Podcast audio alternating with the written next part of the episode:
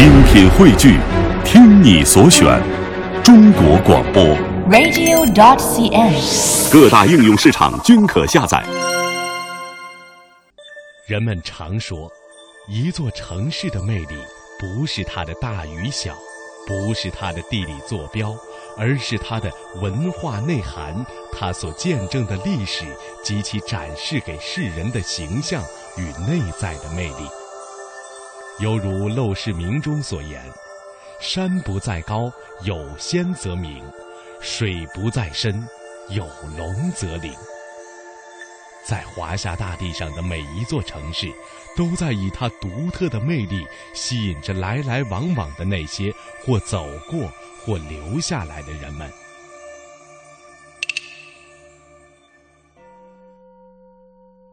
作为中国的首都，写满历史的北京，充满了沧桑与成熟。这座城市的每一个角落，都有它独具一格的声音魅力。这些细微的声音，是温馨的细节，是记忆的坐标。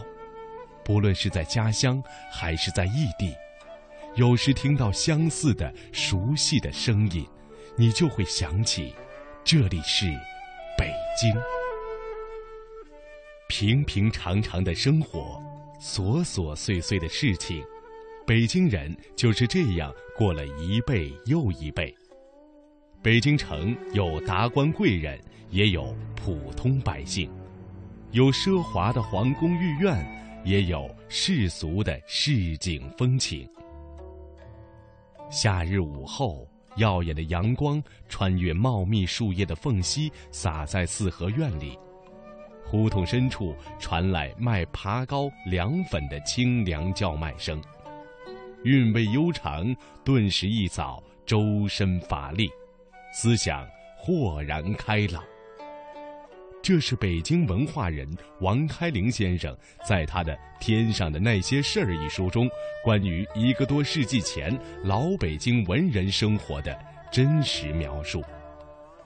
安静的年代，无论串胡同还是伫立庭院，只要稍留神，耳朵里就会飘入他们。在前门大街。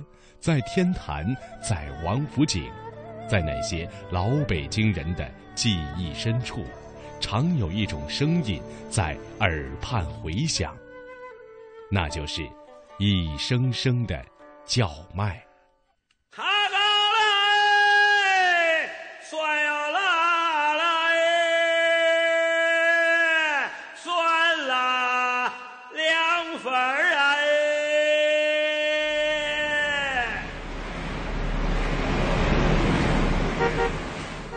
今，一声声字正腔圆的叫卖声，在北京这座钢筋水泥主宰的现代都市，已很少能听见。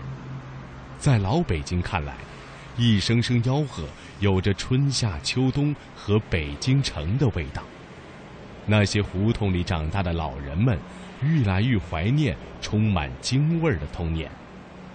而听那真正或嘹亮悠扬，或低回婉转。或沙哑短促的叫卖声，在吃着那香甜可口、地道充满风尘气的小吃，如今只有在话剧的舞台上才能感受得到。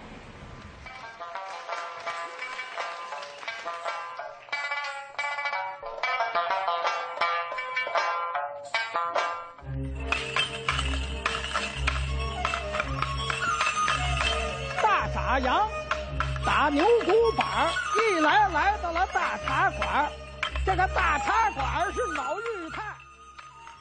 这是已经八十多岁高龄的表演艺术家蓝天野在二零一二年参加一档电视节目时讲到的关于老北京叫卖的故事。自一九五八年开始，他就与于世之、郑融、黄宗洛等老一辈艺术家们。在老舍先生编著的《茶馆》中出演角色，一演就是三十四年。到一九九二年告别演出时，一共演出了三百七十四场。一九九九年濮存昕、梁冠华、杨立新等人艺年轻一代又将茶馆接了过来。新版茶馆接力，使这部戏的演出场次超过了六百场，成为中国目前演出场次最多的话剧之一。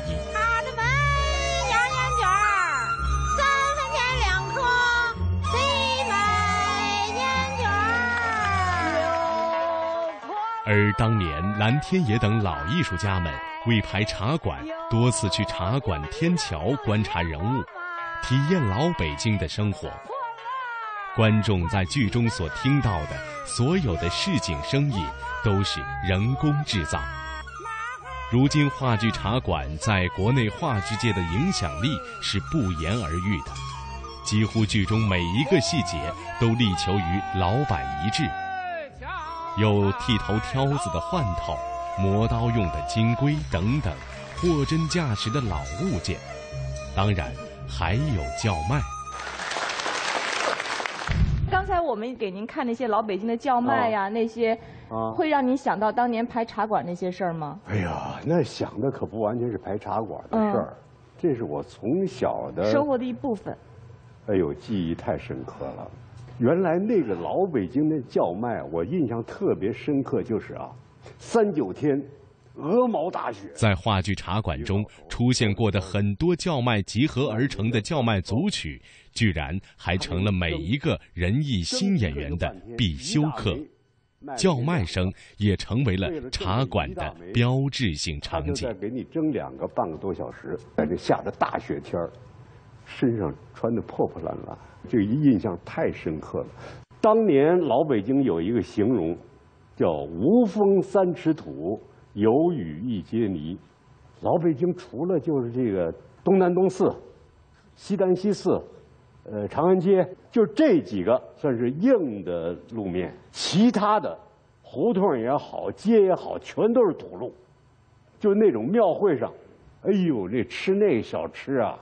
哎明显的这风，那个那那别撒别撒胡椒盐了，一层。您吃吗？吃，那还顾得上那个 啊？